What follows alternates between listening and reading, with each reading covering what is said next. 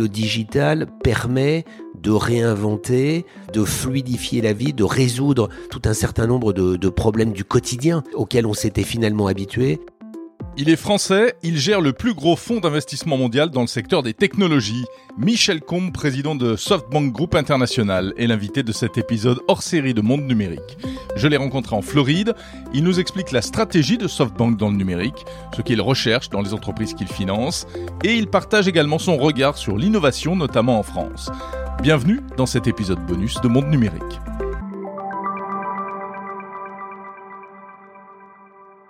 Bonjour Michel Combe. Bonjour. Merci de m'accueillir euh, chez vous, ici euh, à Miami. Michel Combe, vous êtes, euh, vous avez été un dirigeant historique des télécoms français, hein, on peut dire ça, France Télécom, Altis, et puis aujourd'hui vous êtes président de SoftBank Group International. Vous avez également au passage dirigé l'opérateur Sprint. quelle est votre activité aujourd'hui? Bah, Écoutez, j'ai la chance d'avoir rejoint il y a maintenant deux ans le groupe SoftBank après mon expérience à la tête de Sprint.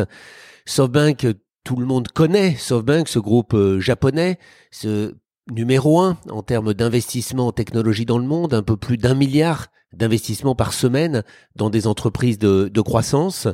Et donc aujourd'hui, je dirais que j'ai une double casquette.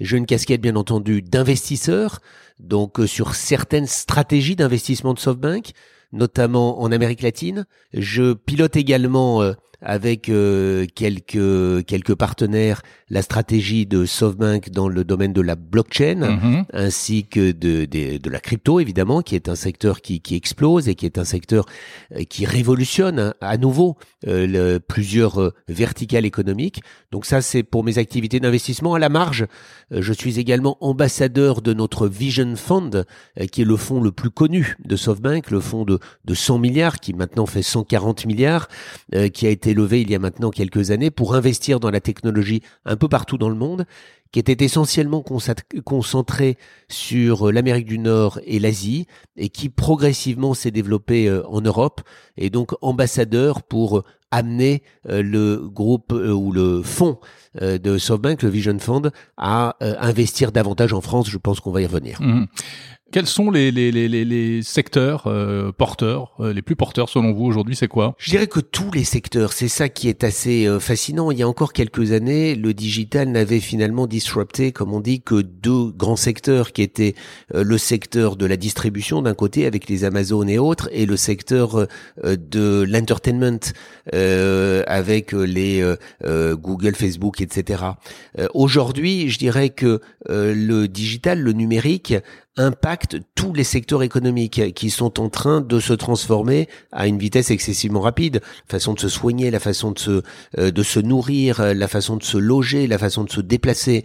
Donc ça veut dire qu'aujourd'hui nous nous investissons dans toutes les verticales possibles et imaginables, de la santé à l'assurance, à la finance, à l'éducation, à la logistique, euh, à la mobilité, mm-hmm. et à l'entertainment évidemment. Donc tous ces secteurs économiques qui aujourd'hui sont impactés par le digital. Vous parliez des cryptos, les crypto-monnaies. On a l'impression que les cryptos, les NFT, euh, derrière ce qu'on appelle euh, le Web 3, euh, sont des choses qui, qui sont importantes pour vous ou on est encore sur du purement spéculatif et un Non, je pense que les choses sont en train de bouger. C'est vrai que pendant longtemps, on a vu derrière la crypto la spéculation et ça, c'est pas vraiment ce qui nous attire chez SoftBank et donc nous avons été très peu très peu investis en crypto jusqu'à présent, mais derrière la crypto, il y a la blockchain, qui est une technologie euh, exceptionnelle, qui est en train de changer la façon de voir un certain nombre de secteurs économiques. Et donc, c'est sur la base de la blockchain que euh, le groupe SoftBank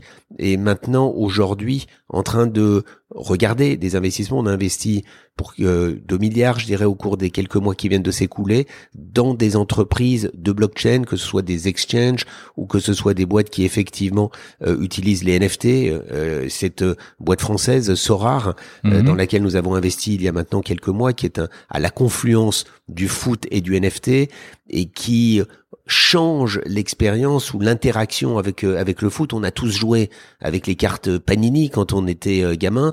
Eh et oui, aujourd'hui, euh, bah, ces cartes Panini ont été portées sur des NFT, sur le digital, ce qui permet à la fois euh, d'échanger plus facilement ces cartes, ce qui permet de jouer avec euh, avec ces cartes euh, avec des joueurs qui sont répartis un peu partout dans le monde et donc change totalement l'expérience et est en train de de révolutionner l'univers du jeu.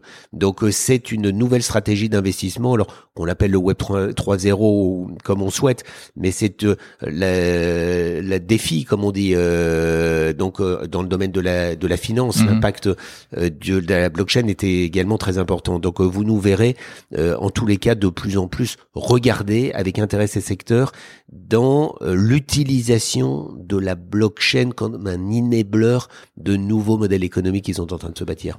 Donc pour 2022, qu'est-ce que vous voyez? Sur quoi vous allez miser? Je dirais qu'on va continuer à miser sur ce qu'on a misé, euh, sur ce sur quoi on a misé jusqu'à présent. Donc euh, pour nous, il y a à la fois des secteurs. Donc euh, comme je vous l'ai indiqué, il n'y a plus un seul secteur qui soit en dehors de cette dynamique de transformation. Donc ça, c'est un premier élément. Deuxième euh, élément sur lequel nous allons miser, qui m'intéresse beaucoup aujourd'hui, c'est qu'évidemment, il y a toutes les startups qui sont en train d'émerger, mais vous avez aussi beaucoup de grands groupes avec des positions très établies euh, qui, euh, après avoir un peu subi l'assaut des startups, sont en train aussi d'envisager une révolution euh, copernicienne de leur Mhm. part. Et donc, comment utiliser les technologies digitales pour se réinventer? C'est ainsi, par exemple, que nous avons fait un investissement euh, dans la région euh, en prenant une part très, très significative dans le groupe de médias Televisa Univision.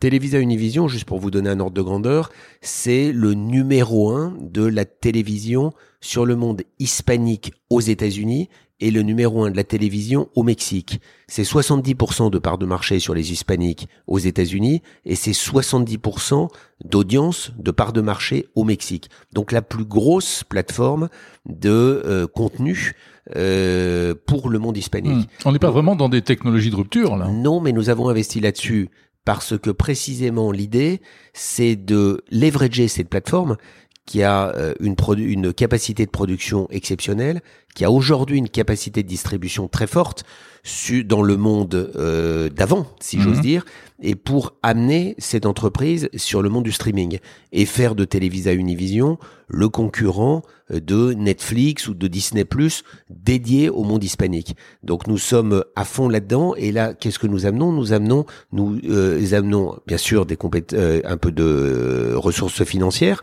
mais surtout des compétences technologiques pour accompagner la mutation de cette entreprise et en faire un leader du streaming à l'avenir avec euh, toutes les technologies qui sont en train de se développer. Donc ça, c'est le deuxième élément. Donc c'est un peu tous les secteurs économiques, mais c'est derrière start-up et grands groupes qui sont en train de se transformer.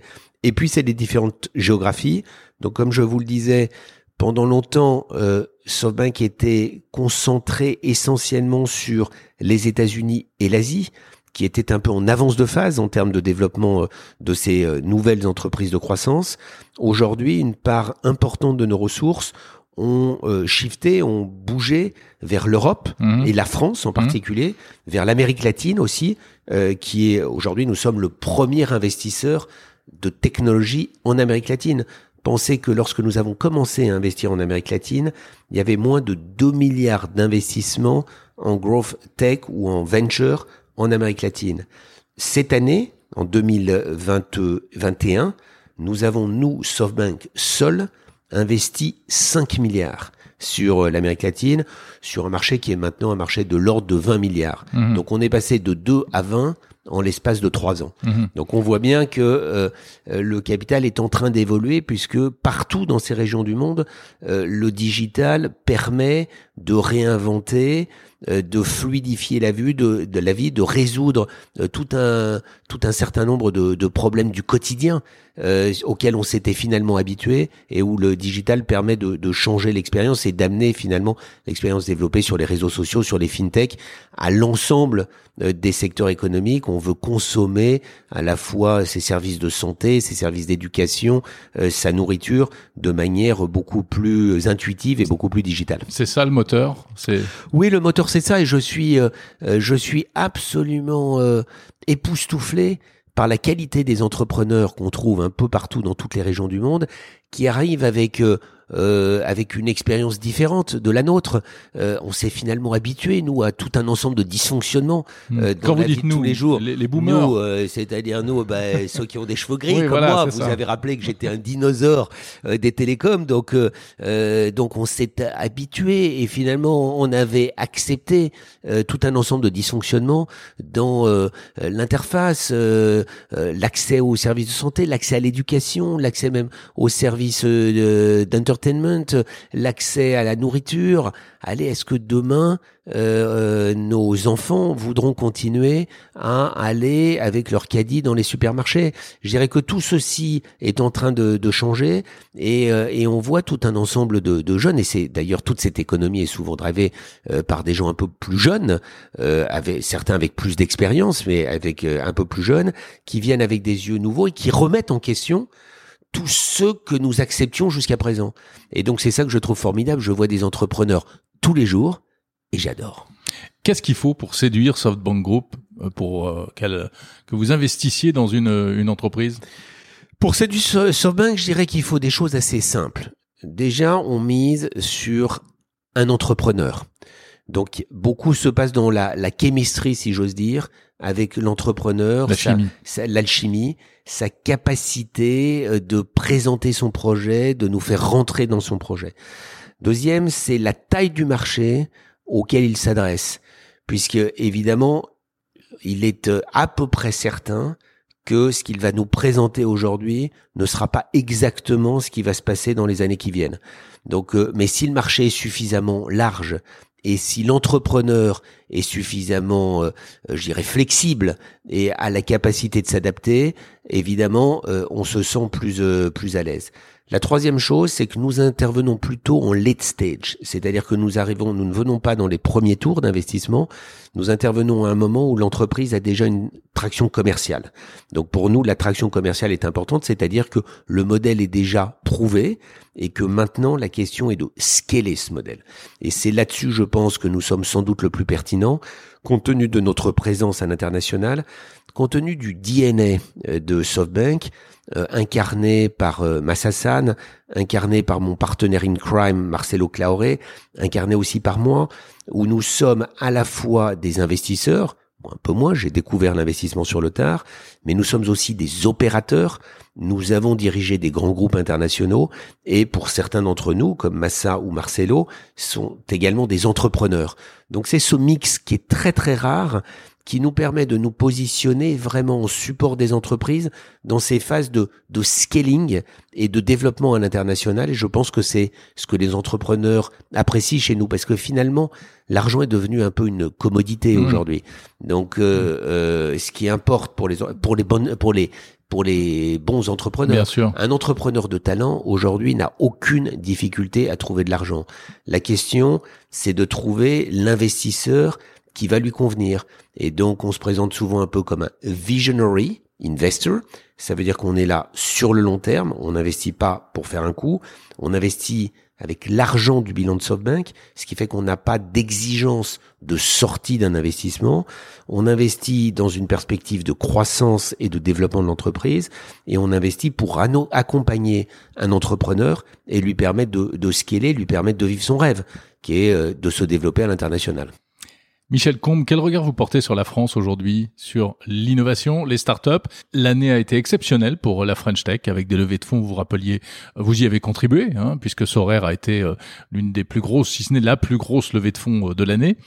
Euh, donc année exceptionnelle, mais malgré tout, euh, toujours des difficultés, euh, des difficultés par rapport à la toute puissance des gafam, euh, par rapport à un marché fragmenté, par rapport à des défis politiques, sociaux à relever. Quel regard vous portez sur tout ça?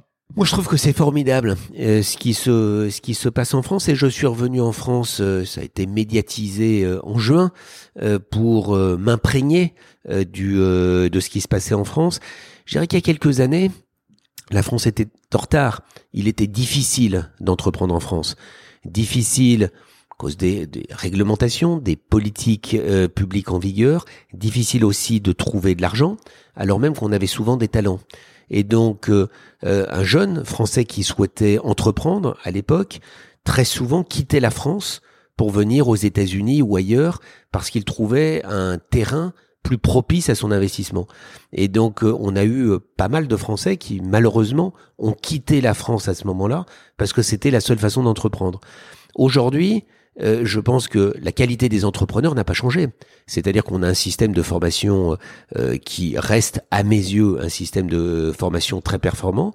Et donc on a des jeunes de talent qui ont envie d'entreprendre et qui ont une vraie ambition internationale.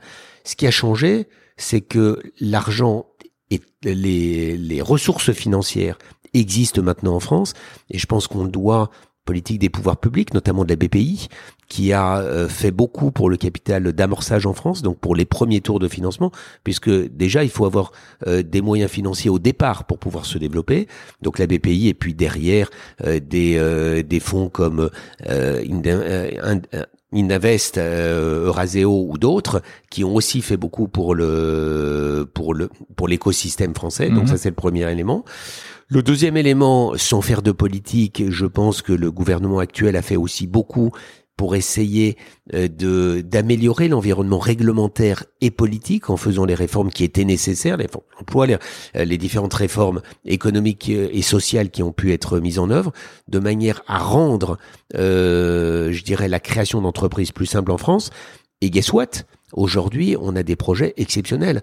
Donc euh, en juin, j'ai fait du speed dating avec les principaux entrepreneurs français et nous avons, à l'issue de ce, déplacement, réalisé euh, euh, un peu plus de six investissements pour quasiment 2 milliards d'investissements en France sur l'année. Donc on a contribué beaucoup à l'accroissement des investissements en France et j'en suis excessivement heureux. Mais ce qui m'a vraiment frappé euh, au cours des mois qui viennent de s'écouler, c'est la qualité des dossiers et la qualité des entrepreneurs. On a déjà parlé de Sorar à la confluence de, des NFT et du foot. Prenez Swile, Swile une entreprise fantastique née à Montpellier, donc même pas en région parisienne, avec un entrepreneur de talent, euh, de, de très très grand talent, et qui vient révolutionner ou qui vient amener, euh, je dirais, les l'interface digitale à un au monde des euh, bénéfices salariés. Hmm. Donc c'est l'évolution du ticket restaurant hmm. euh, et qui vient challenger les leaders du secteur que sont Sodexo et Edenred. Nous avons investi dans cette entreprise puisque euh, les principaux marchés de développement au-delà de la France sont l'Amérique latine, notamment le Mexique et le Brésil. Et donc j'ai investi au travers de notre fonds d'Amérique latine pour accompagner le développement de Swal au Mexique et au Brésil. C'est une aventure passionnante avec euh, un jeune chef d'entreprise qui vient d'ailleurs souvent à Miami, avec qui on refait le monde pour voir comment on attaque euh, l'Amérique latine et comment on va se positionner avec une volonté, c'est de devenir le leader des euh, des services aux des services aux salariés. Je pourrais prendre d'autres exemples. Content Square, Content Square, entreprise de, de software qui vous permet euh, d'optimiser l'ergonomie sur des sites internet et d'améliorer le taux de transformation, c'est-à-dire euh, la capacité à transformer quelqu'un qui se promène sur votre site euh, marchand en acheteur entreprise formidable, un, un entrepreneur euh, marseillais qui a démarré sa boîte en France, qui a, qui a eu du mal d'ailleurs au départ, puisque ça fait maintenant quelques années qu'il l'a démarré, donc euh, l'a bootstrappé comme on dit, et puis euh, qui a voulu vivre la grande aventure, donc qui est venu s'installer avec armes et bagages, son entreprise restant une entreprise française, aux États-Unis, parce que dans le logiciel, si vous n'attaquez pas le marché américain, évidemment, il y a peu de chances que vous deveniez un leader mondial. Et là, on vient de faire un tour avec cette entreprise qui vaudra, euh, qui euh, sera valorisée, je l'espère, quelques dizaines de milliards euh, dans les années qui viennent. Donc maintenant, je dirais que on a réussi à faire émerger des entreprises de talent. On a pas mal de unicorns qui sont sur la ligne de départ. Au passage, vous m'interrogez sur la France. Je me promène dans le monde entier. La France est le seul pays au monde où le président de la République lui-même a un objectif en termes de nombre de unicorns. Ce que je trouve fascinant et ce que je trouve fantastique, ça veut dire qu'on a fait quand même de cette euh, de cette volonté de faire croître de nouvelles entreprises l'un des objectifs nationaux et un, un, un rally cry comme on euh, comme on dit autour de la autour de la French Tech, ce qui est absolument euh, ce qui est absolument formidable. Donc je pense qu'on est maintenant dans les, les étapes qui vont permettre de grandir de faire grandir cette boîte et j'attends avec impatience la première entreprise valorisée plus de 100 milliards qui soit d'origine européenne et si possible française. Merci beaucoup Michel Combe. Merci pour votre accueil. Michel Combe, président de SoftBank Group International. Merci.